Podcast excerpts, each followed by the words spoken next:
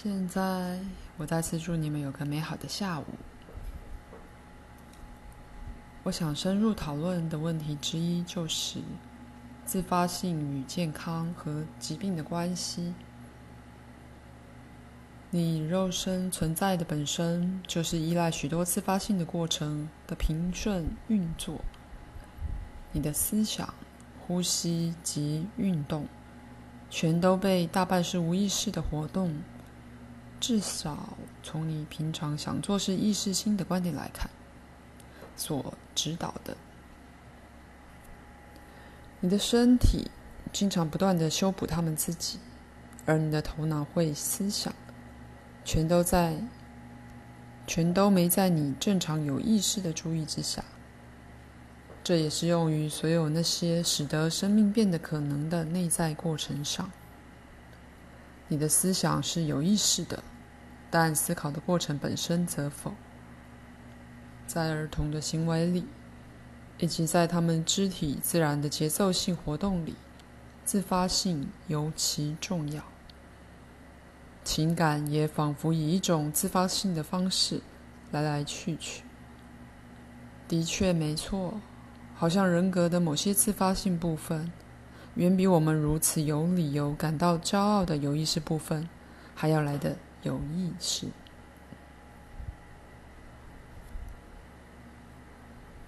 不过，许多人害怕自发性，它唤起放肆、过分及危险的自由。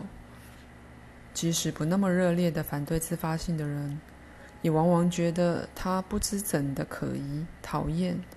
也许导向令人蒙羞的行为，可是自发性代表生命本身的精神，而它是活下去的意志和激发行为、动作及发现的那些冲动的基础。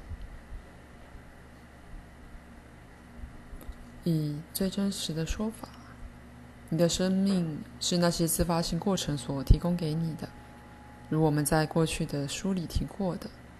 人类人格曾一度教育自己合一，他更平等地照顾到无意识与有意识的经验。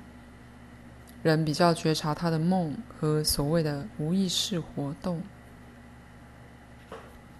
只不过因为文明人多少过分强调运用一种知识来超越另一种，使得人们害怕自己无意识的自发的部分。那恐惧本身就引起他们赌注更多又更多的无意识知识。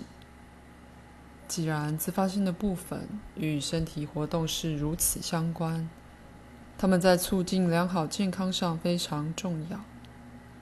而当人们感觉与他们自发的自己分离时，到同样程度，他们也觉得与自己的身体分开了。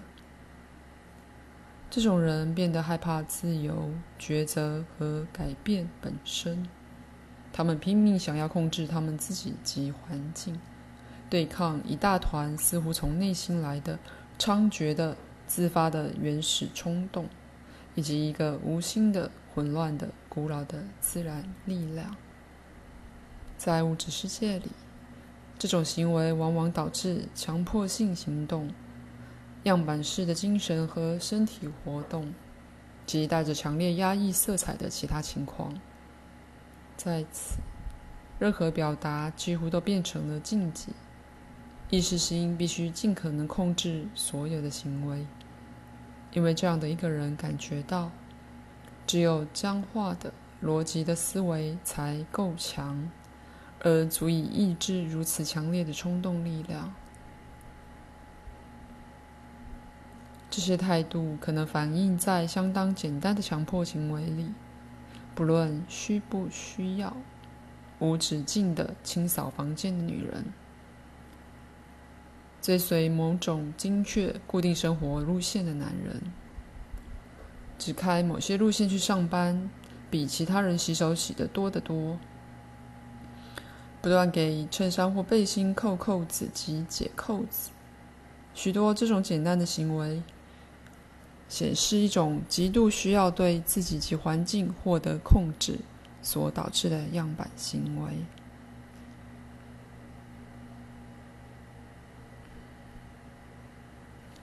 任何过分的行为都可能进来，包括吸烟过度、饮食过度以及饮酒过度。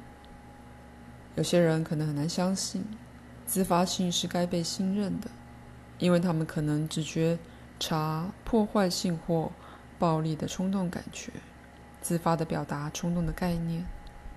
在那种情况下，将是最令人恐怖的。事实上，所涉及的人们在压抑的，并非暴力的冲动，却是自然的爱意的冲动。他们害怕爱的表达或依赖的需要，只会给他们带来责备或惩罚，所以他们藏其渴望，而破坏性的冲动事实上有助于保护他们，不去做他们不知怎的学会去害怕的爱的表达。科学本身虽然在一些区域那么的精确，却常常将本能的、冲动的、混乱的、破坏性的活动视为同一种。自然及人的内在本质，两者都被视为包含着野蛮、破坏性的力量。文明和理性必须坚定的与之抗衡。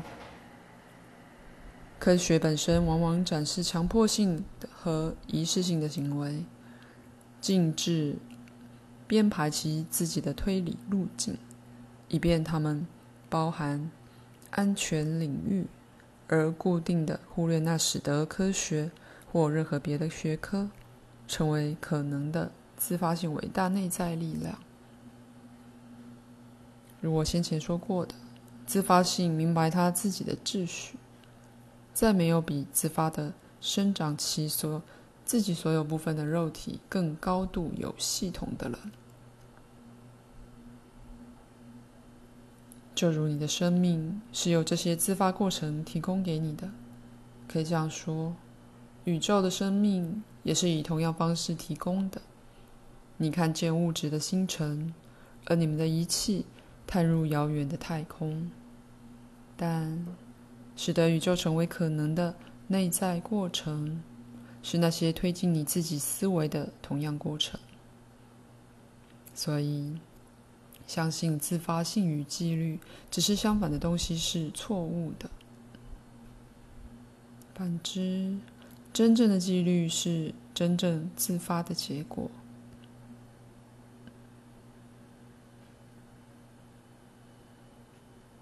生命中每个元素的价值完成，都依赖那些自发的过程，而在它们的源头是基本的肯定性的爱，及对自己、宇宙及生命情况的接受。